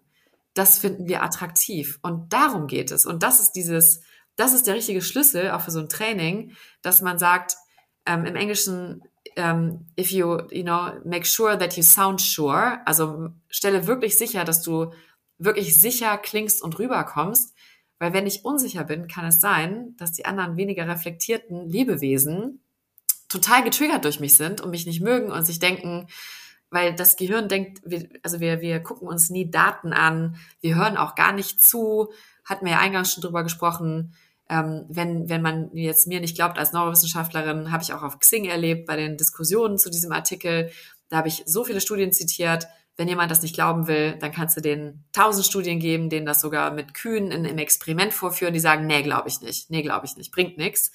Sondern die Menschen vertra wollen vertrauen. Und das Krasse ist, die überlegen sich die ganze Zeit nur, mag ich dich oder nicht? Und wenn die das Gefühl haben, ich mag dich, ich vertraue dir, dann glauben die auch deine Botschaft. Und darum geht es, wenn du in dir drin unsicher bist und wenn du ähm, leider ne, nicht an dich glaubst und dich die ganze Zeit hinterfragst, dann führt es leider oft dazu, dass ähm, die anderen dich nicht hören, weil du nicht sicher in dir ruhst und sicher klingst. Und das wäre dann mein Einsatz. Aber nicht dieses, ne, setz dich an den Tisch und hau auf den Tisch. Das ist, mhm. ähm, das, das, das bringt die anderen in Sympathikus. Also das möchte ich nicht. Ja. Aber mir scheint auch dieses Gravidas tatsächlich so ein, so ein Schlüsselpunkt zu sein für das Thema, was ja hier bei dem Podcast äh, auch äh, ein, ein, ein wichtiges ist, dieses, wie halte ich Vorträge, wie stehe ich auf Bühnen, was ist, wenn mich 200 Menschen anschauen und eigentlich mag ich das nicht. Und jetzt mhm. hast du ja eben gesagt, ne, irgendwie äh, sei nicht unsicher. Hast du vielleicht auch aus deinen Erfahrungen da auch nochmal Tipps, auch, auch, du hältst ja auch viele Vorträge, hast du vielleicht auch sowas in deiner Speaker-Werdung was, was gelernt, wie man dieses Gravidas sich erarbeitet, äh, auch, Klammer auf, und wir haben trotzdem immer noch das Hochstapler-Syndrom, mag ja sein, ne? Also äh, haben, haben wir schon gelernt. Ähm, wie, wie schaffe ich das, so eine Sicherheit auszustrahlen, obwohl ich vielleicht vorher denke, oh mein Gott, ich kipp oben und überhaupt, äh, ich mag. Und ganz viele haben ja auch automatisch dieses, ich möchte das eigentlich nicht, ich finde das nicht schön, ich finde das nicht schön, irgendwie so, aber ich mache das jetzt, aber eigentlich finde ich es nicht gut, irgendwie. Ja. Wie lege ich das ab? Ja, mega Frage auch für mehr Rock auf der Bühne, ne? Und ähm, auf jeden Fall müssen wir da viel mehr Frauen sehen. Also wir müssen 50 Prozent der Frauen sehen, weil wir ja mehr als 50 Prozent der Bevölkerung ausmachen. Und ähm, ja, ja, ja, ja, zu all dem. Ähm, die Sache ist, ähm, ich habe auch das Hochstapler-Syndrom, ich oute mich und ich will das nicht haben, aber das geht nicht weg. Ich muss einfach feststellen, okay, das ist ein Teil von mir, genauso wie man Angst und Zweifel hat. Und das Wichtige ist eben, wir haben leider auch viel zu wenig gelernt über unsere Emotionen. Ich sage eben auch nicht, ich habe Angst oder ich habe dieses und jenes, sondern ich sage tatsächlich, und das macht einen Unterschied fürs Gehirn, ich habe gerade die Angst zu Besuch. Und wenn ich beispielsweise Angst habe, auf eine Bühne zu gehen und dann mir so sage, boah, ich habe Angst, dann kann ich genauso gut sagen, ich gehe jetzt mit der Angst auf die Bühne. Und mein Motto ist eben, ähm, so ein chinesisches Sprichwort auch, begib dich direkt in die Mitte der Gefahr, dort bist du am sichersten. Und das Krasse ist eben, und ich hoffe auch, also das wäre jetzt auch meine Nummer eins Hausaufgabe, neben anderen zu zeigen, wie sie geholfen haben, damit, also ne, das, damit machen wir auch alle gesünder und glücklicher, ähm, ist dieses nicht das Anhören, sondern danach etwas machen, wovor ich richtig Schiss habe, weil wir Gedankenriesen sind und Umsetzungszwerge. Und wir konsumieren TED Talks und lesen Bücher, aber nichts ändert sich, wenn wir es nicht einfach tun. Und Mut und Veränderung ist wirklich wie ein Muskel. Du musst den trainieren. Und dann wird er sich ausbilden. Aber du kannst nicht Bücher über Arnold Schwarzenegger und Bodybuilding lesen. Und ähm, ich kann aus meiner eigenen Geschichte mitteilen, ähm, es gibt nichts Schrecklicheres fürs menschliche Gehirn, als auf einer Bühne zu stehen also jetzt auch passend zu deinem Podcast, deswegen hat mich das auch direkt so angesprochen.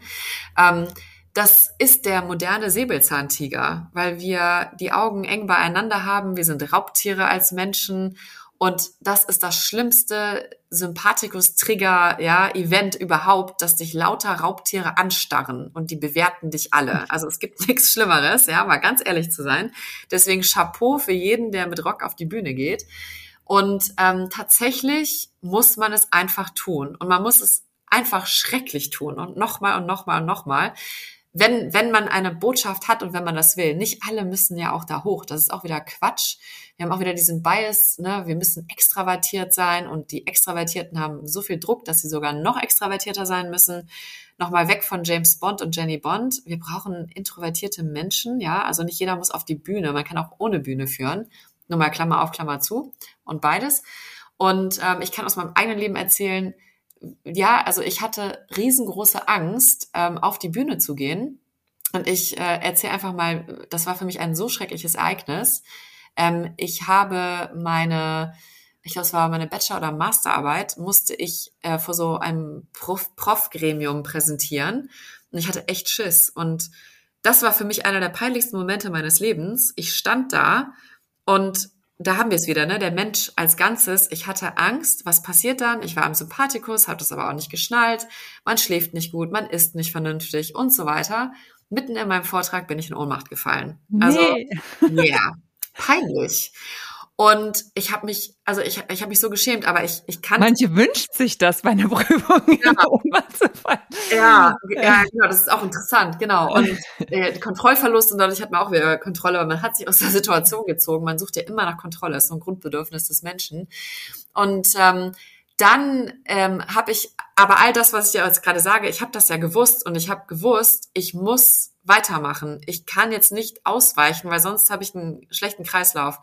Also habe ich meine, ähm, meine Professorin gebeten, ob sie mir kurz einen Stuhl gibt. Ja, die war auch völlig besorgt. Und dann habe ich mich zitternd auf diesen Stuhl gesetzt und mir dachte, egal, ich mache einfach weiter. Und dann habe ich das durchgezogen und ich habe mich geschämt. Und die Sache ist, ich kenne, ich mache ich mach auch viel über Studien, ja, also so ist mein Förmchen. Und das Lustige ist ja, die meisten Menschen interessieren sich ja nicht für einen. Ich meine, jeder, der mal in einem Zoom-Call war, weiß das doch. Die gucken alle nach unten rechts oder so, weil die starren sich alle selber an. Wir sind alle so gefangen in unserer Welt. Wir kleinen Narzissten denken die ganze Zeit, oh mein Gott, was denken die anderen? Was ist mit denen?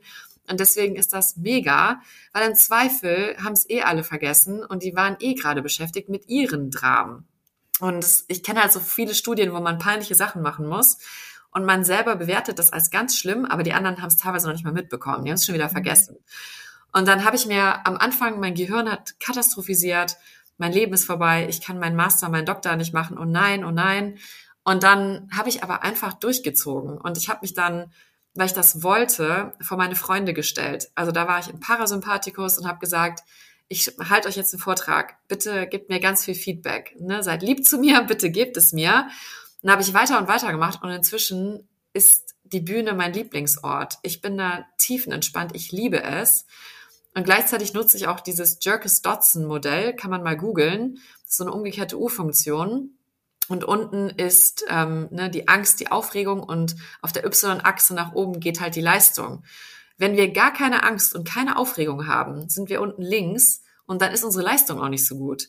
So ein mhm. bisschen Aufregung ist auch echt super, weil man dann total lebendig ist.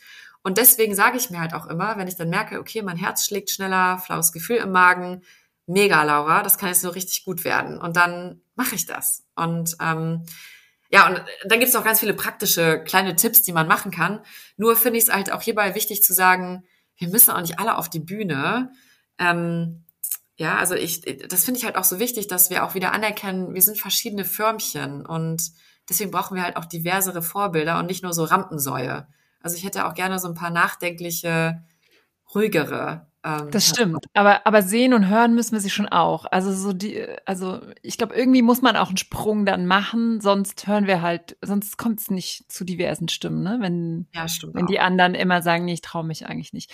Ich habe noch äh, zwei zwei Fragen äh, so zum Abschluss. Äh, und das, die erste bezieht sich auf deinen Dreiklang, den du ganz am Anfang des Podcasts ähm, uns, uns vorgestellt hast. Und ich würde den gerne an so einem Beispiel auflösen wollen, weil du vorhin auch so ein bisschen davon gesprochen hast, wie, wie wir getriggert werden von bestimmten Sachen und was da passiert. Und eine Aussage, die ja Frauen manchmal hören, ist ja sowas wie, oh, du bist so pushy oder sowas, ne? Du bist, du bist zu, zu, du willst zu viel, mach doch mal locker. Und das kann ja sein, dass dich das triggert. Und jetzt hast du ja diese drei äh, Sachen gesagt. Das eine war ja, ne, ich, ich äh, nehme das Positive an, ich, ich reagiere nicht und, und ich höre zu. Also könntest du, ich weiß nicht, ob das gut passt für dich, an, an deinem neuen Dreiklang, den du uns vorgestellt hast, äh, das so als Übung von wegen, ja, an so einem mich negativ beeinflussenden Aussage dein Modell erläutern, wie das uns vielleicht allen im Leben hilft. Ja, ah, ich liebe diese Frage und es kann nicht wahr sein, dass du schon am Lebkuchenhaus Das ist ganz toll, dass, dass ich Emotionen bei dir hervorgerufen habe. ja, ähm, also mega Frage, kann man auch fast wieder eine Stunde drüber reden. Ähm, super, also das, das, da muss ich sagen, das, das sind für mich so wichtige Tools und die sind vielleicht auch ein bisschen komisch. Und was ich also ich habe auch ganz viele Diskussionen auch immer wieder in Cambridge. Und was ich ganz, ganz wichtig finde, ist dieser ganz, ganz wichtige Satz.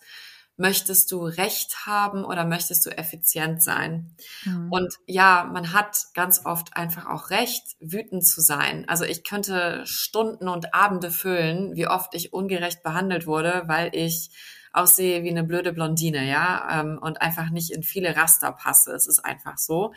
Und wie ich behandelt werde im Vergleich zu männlichen Kollegen. Ja, ich habe jedes Recht, auch darüber wütend zu sein. Nur möchte ich was verändern, möchte ich effizient sein. Und ähm, deswegen muss ich leider sagen, der Greta-Ansatz, der funktioniert nicht. Sie sagt ja, I want you to panic. Ihr sollt Panik haben. Und schau dich um, keiner hat Panik. Keiner verändert was wegen Greta. Ähm, und tatsächlich hat es Arnold Schwarzenegger besser gemacht. Der sagt nämlich, ähm, ist unsere Umwelt nicht wunderschön und zählt all diese wunderbaren Dinge auf und sagt dann, hey, die wollen wir doch gemeinsam erhalten. Hier sind drei Sachen, die du machen kannst. Und worauf ich hier hinaus will, ist, wenn ich wütend bin, muss ich die irgendwo ausleben. Aber wenn ich Veränderung will, bringe ich die Leute damit in den Sympathikus. Und ich habe das früher nicht geschnallt, ähm, weil was will ich denn letzten Endes? Ja, ich kann mich komplett aufregen, aber ich hole dann vor allem die wichtigsten Stakeholder, ähm, Männer in Führungspositionen nicht ab. Und um den Dreiklang anzuwenden, das sind ja auch verängstigte, emotionale Menschen, ja, und ähm, die haben Angst davor, nicht zu wissen. Und ähm, auch die können eben getriggert sein. Und ich ähm, unterstelle denen das Beste, also blinde Flecken von guten Menschen, dann kann ich denen auch viel freundlicher begegnen, weil ich der festen Überzeugung bin, dass niemand morgens aufsteht und sagt, ich möchte gemein zu Frauen sein, ich will schaden. Das ist doch absurd. Und die Sache ist, wenn ich einen Menschen abholen will, dann muss ich dem erstmal zuhören. Dann hört er mir auch zu und dann bin ich effizient. Und das meine ich auch damit, wir hören nicht zu. Wir reagieren so schnell. Und ich gebe einfach mal ein Food for Thought Beispiel, ähm, auch ein schmerzvolles Beispiel aus meinem Leben. Mir wurde als Unternehmensberaterin immer wieder gesagt, auch so ähnlich wie das, was du gerade zitiert hast, ne, was zu Frauen auch oft gesagt wird, sei nicht so launisch, sei nicht so bossy, ne, sei nicht so ähm, war dieses, ja Laura, ähm, warum hast du denn keine Kinder? Was sagt dein Partner dazu, dass du so viel reist? Ähm, na, also und so weiter und so fort. Und da könnte man ja sagen, ne, unverschämt. Also was fällt dir eigentlich ein? Und es gibt auch andere Frauen, die gehen dann zu HR und beschweren sich. Ja, du hast jedes Recht, wütend zu sein. Um, und das ist wirklich ätzend. Also ich erzähle aus meinem Leben, wenn dir das dreimal pro Woche passiert, ja, das nervt. Und du denkst dir ja eh schon, mit mir stimmt was nicht. Warum bin ich jetzt? Dann ist das Gehirn ja wieder gemein, ne? Das, die scheiß Radiostation wurden wir alle so erzogen. Die sagt dann, ja, Laura, du bist wirklich falsch. Und wir haben ja alle riesige Angst, nicht normal zu sein. Und dann habe ich aber genau das angewandt. Und dann habe ich mir überlegt, und das gebe ich auch als Hack allen wieder, Menschen haben so viele Meinungen. Und wenn, und das ist auch ein geiler Satz, Menschen haben so viele Meinungen. Und wenn jemand spricht, dann erfährst du nichts über dich, sondern nur über die Person und über deren Werte. Und wenn mich jetzt ein männlicher Chef fragt, warum, äh, ne, du hast ja noch keine Kinder und so weiter und so fort, oder du trittst so und so auf, dann erfahre ich doch, und da kommt jetzt das Zuhören und die Wissenschaftlerin, ganz viel über den. Und jetzt kommt der zweite Punkt. Ich reagiere jetzt nicht, sondern werde jetzt die Wissenschaftlerin und stelle Fragen. Und ich mache auch das Dritte, ähm, ich unterstelle dieser Person das Beste, weil ich nicht glaube, ja, außer man ist echt ein Psychopath, aber davon gibt's gar nicht so viele. Die Menschen meinen's wirklich gut, wir meinen's ja selber gut. Ähm, die Person meint's gut. Und was könnte denn dahinter stecken? Höchstwahrscheinlich, weil ich ja glaube, er meint's gut, hat er selber eine Familie und das ist ein total wichtiger Wert für den. Und der wünscht mir nur das Beste. Deswegen fragt er mich das. Der will, dass ich ein schönes Leben habe. Dann gehe ich in ein Gespräch. Ja, da könnte man wieder sagen, boah, wir haben alle keine Zeit für Gespräche. Aber auf lange Sicht ist das so, so gut. Auf kurze Sicht, ja, verlierst du meinetwegen Zeit. Dann gehst du hin und dann habe ich halt Fragen gestellt und auch gesagt, ja, ähm, was ist dir denn so am wichtigsten? Warum machst du diese Arbeit? Und so weiter und so fort. Siehe da, Theorie der Wissenschaft bestätigt. Diese Männer haben auch so hart gearbeitet und haben die Position weil sie ihre Kinder abgöttisch lieben, Familie der größte Wert für sie ist. Und genau das haben sie mir auch gewünscht. So, und dann habe ich danach, dann waren die im Parasympathikus, dann habe ich danach ganz ruhig einfach erzählt, hey, weißt du, das passiert mir drei, viermal die Woche und ich stelle fest, ne, meine männlichen Kollegen werden das nie gefragt und ich bin, ich fühle mich eh schon so komisch und falsch und das macht mir Angst und manchmal überlege ich mir, oh Gott, lebe ich ein falsches Leben? Was ist los? Also dann merke ich auch wieder, wow, das ist mein ganzer Triggerkrams. Und daraus haben sich wirklich ähm, Freundschaften entwickelt und ähm, ich kann einfach noch mal ähm, Maya Angelou zitieren. Sorry nochmal auf Englisch. People don't care how much you know, they want to know how much you care. Und weil ich mich für diesen Menschen interessiert habe, hat er sich auch wieder für mich interessiert. Und der Grund, warum dir viele nicht zuhören, ist, weil du selber nicht zuhörst. Das ist einfach so und das ist mega schwer und deswegen muss man sich auch in den Parasympathikus bringen. Und äh, und das Krasse war eben, danach habe ich ihm erzählt, in was für einer Welt ich lebe. Und das tat dem so leid, und er hat wirklich Frauen das nicht mehr gefragt. Und also der, mhm. dem war das gar nicht bewusst. Und das hat gedauert und das habe ich lange gebraucht, um das auch zu erzählen. Aber das ist halt wirklich, ähm, das war wunderschön, das war eine Begegnung. Das, wir haben beide was gelernt und es hat mich auch ermutigt, weiter das zu tun. Und ähm, ja, also hätte ich ihn angeschnauzt oder bei HR angezeigt, dann wären wir noch weiter auseinandergedriftet mhm. und dann wieder Männer gegen Frauen. Und, und ja tatsächlich finde ich, so wie du das erzählt hast, der eigentlich ja die perfekte Anleitung, um für mehr Diversität und Verständnis zu sorgen, weil ja. dieses sich anschreien, ne, warum sind hier nicht genug Frauen, warum sind hier nicht genug Schwarze? Und im Übrigen hast du das falsche Wort benutzt äh, und mich mhm. falsch bezeichnet. Also das, was man ja auch gerade hört, dieses alle schreien sich ja an, ne, irgendwie und die Bundesregierung hat ein falsches Päckchen geschnürt und was auch immer und keiner hört jedem zu und und diese diese Botschaft, das, das, was ich vorhin schon gesagt habe, so das alles, was du erzählst, hat ja sowas, so ein bisschen sowas Heilsbringenden. Ne? Alles ist Chaos, deswegen kann man es auch aushalten und äh, der Mensch ist grundsätzlich gut. Da ist ja so viel Gutes auch dabei, dass ich mich eigentlich zurücklehnen kann und sagen kann, okay, ich habe hier meinen, meinen kleinen Dreiklang und äh, alles ist Chaos und ich überlege mir, wie ich sein will und dann, dann marschiere ich da durch. Aber dafür muss ich dann, das, was ich vorhin auch gesagt habe, auch mit ganz vielen Sachen aufhören. Ich darf sie nicht denken, ich darf sie nicht lesen. Also es muss schon ordentlich viel weggebrochen werden, finde ich, oder? Ähm, ja, also es, es, ist eine, es ist eine Reise und ähm, das Interessante ist, wenn, wenn man sich auf diese Reise begibt, merkt man auch, wie schwierig das sein kann. Und es ist schön, andere zu haben, Gefährten, die mit einem auf dieser Reise sind. Und ich, ähm, ich möchte, also was du auch gerade sagst mit dem Hals bringen, also was brauchen wir mehr als das ähm, momentan? Und ich bin, es betrübt mich tatsächlich, ähm, wenn ich sehe, wie viele Männer Inklusion als Invasion empfinden mhm. und wie viel wir auch diese Wörter hören. Also ich nenne das auch mal so Kriegssprache, positive Diskriminierung und viele überlegen sich auch, ja gut, ich habe da gar keinen Bock mehr, das ist mir alles zu stressig, ich mix mich jetzt gar nicht mehr und die nehmen mir die Arbeitsplätze weg. Und das, ähm, und genau, also wir, wir haben viel weniger ähm, einfach Gespräche, wo wir uns auch verbinden. Und ich habe auch mal was ganz Wunderbares gelesen für alle, die halt auch wütend sind, ähm, dass diese Wut die höchste Form des Mitgefühls ist und auch ähm, Wut ist ja auch, ähm, dass einem was ganz, ganz wichtig ist, dass man Werte hat. Und also eigentlich müsste man solche Podcasts machen und da auch über Diversität sprechen, weil wir nicht verstanden haben, welche Gefühle oft hinter unserem Verhalten stecken. Und wir haben ganz oft, gerade bei Frauen, auch Angst vor der Wut. Und wenn man selber wütend ist, kann ich auch wieder sagen, eine wunderbare Reise zu sich selbst ähm, als Wissenschaftlerin, zu überlegen, hey, ähm, das ist toll und die Wut zeigt mir gerade, ich habe Werte und welche Werte wurden gerade verletzt. Ähm, und also wenn auch jemand auf mich wütend ist, dann bin ich gerührt, auch wenn es vielleicht auch wehtun kann, weil ich merke, das ist der Person so wichtig, denn die gefährlichste Emotion ist Gleichgültigkeit. Und das bedeutet, das ist auch diese große Resignation. Ne? Also mhm. solange die Menschen noch wütend sind, lieben sie, haben sie Werte, brennen sie für was. Und wenn die Leute ruhig werden und viele, also viele ne, sind einfach wollen einfach nur Recht haben und explodieren in den sozialen Medien und manche sind dann einfach nur noch so still und gleichgültig. Und ich wünsche mir, dass wir halt in diesen chaotischen Wellen uns begegnen und der Sympathikus ist auch nicht so an, wenn du mich jetzt halt auch herausforderst, wenn ich weiß, du meinst es gut, ähm, dann, dann das beruhigt mich halt auch, ne? Und dann kann ich ganz andere Sachen hören. Also wenn jemand spricht, suche ich auch immer nach, okay, welche Emotionen sind das, welche Werte sind das? Das klingt total kompliziert, aber das ist wie Bodybuilding. Ähm, irgendwann ist das so automatisch und der Mus Muskel wächst wir üben das halt einfach zu wenig. Und vielleicht noch so ein letztes schönes Bild dazu. Ähm, was ich so schade finde, ist, der, also der, der, wir, wir arbeiten in Beziehungen, wir sind ein Gespräch. Es, ist, es sind nur Beziehungen, in denen wir arbeiten hauptsächlich. Ganz wenige von uns, ja, polieren nur noch an der Maschine rum. Und warum haben wir eigentlich nicht gelernt, wie das ist, Beziehungen zu reparieren und zu vergeben?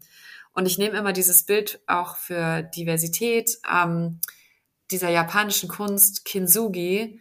Wenn Schalen und äh, ne, Gefäße zerbrechen, dann werden die nicht weggeschmissen, mhm. sondern man nimmt goldenen Kleber und klebt die zusammen. Und man sieht auch, okay, da ist Bruch und Reparatur. Und in jeder Beziehung mit einem Menschen, wir werden uns auf die Füße treten, wir werden was brechen, wir werden was anreißen. Wieso fokussieren wir uns nicht drauf, wie wir es kitten? Und stattdessen, das finde ich auch schade, das ist auch dieses Extrem, ne? Du bist gemein, mit dir rede ich nicht mehr. Du bist ein schlechter Mensch. Also all, all diese Urteile, das gibt es nicht, einen schlechten oder guten Menschen, der Mensch hat gerade so ein Spektrum gezeigt, was vielleicht nicht so nett war. Aber jetzt können wir ja mal den goldenen Kleber rausholen und mal drüber quatschen. Und das finde ich so krass, weil den Menschen fehlt die Sprache anzusprechen, wo sie angerissen sind und wo sie ne, einen Bruch haben. Und auch das Sehen, wo ich selber füge ja genauso viele Brüche zu. Und die Menschen haben so Angst davor zu wissen, dass auch sie verletzen. Und ähm, ich finde das schade, dass wir, also eigentlich kann man sich alle Workshops und all das sparen. Wir sollten eigentlich lernen, das ist ein Mega-Workshop, wie reparieren wir, ja, weil wir mhm. unweigerlich brechen. Und ähm, davon würde ich so gerne viel, viel mehr sehen und nicht diese Extreme von ich bin rechts, du bist links, schwarz, weiß, Impf pro, Impf Gegner, sondern lass uns mal hier begegnen, ein bisschen Scherben auch kaputt machen und zusammenkleben. Also das, ähm, das ist der einzige Weg, ja. Das ist Kensai, glaube ich, heißt ja auch noch dieses andere ähm, japanische, diese, diese, diese Philosophie. Und darauf hat ja auch kaum ein Gehirn Bock. Inklusion ist ja auch wie Gartenpflege. Ich will das gar nicht als Gartenarbeit bezeichnen. Man muss immer wieder so ein bisschen Unkraut zupfen, immer wieder so ein bisschen Nährboden machen, damit auch alle sich psychologisch sicher fühlen. Und es geht nicht, indem ich einen Kaktus einmal einpflanze. Also das mhm. wäre so Diversität für mich. Ein Kaktus, mhm. eine Palme und weiß ich nicht, ein Efeu, fertig. Mhm. ja. Super schöne Gedanken. Und ich habe ja gesagt, ich habe noch eine, eine letzte Frage. Und deine Gedanken führen mich eigentlich äh, super gut zu dieser letzten Frage. Unser Gehirn entwickelt sich ja immer weiter. Es gibt ja dann auch, und ich glaube, die Neurowissenschaftler beschreiben ja, wie die Evolution des Gehirns auch weiterentwickelt hat. Und jetzt hatten wir es ja davon, dass wir so ein bisschen Kinder unserer Zeit sind.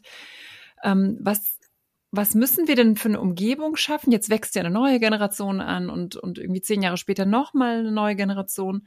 Was, was müssten wir, die wir vielleicht auch Kinder begleiten, in Schulen sind oder du bist ja auch an der Universität, wie müssen wir, was brauchen diese Gehirne, dass die, dass die sich, dass die das anders besser wahrnehmen, ähm, dass wir gehirngerechter mit uns sind, all das, was du uns jetzt im Podcast erzählt hast.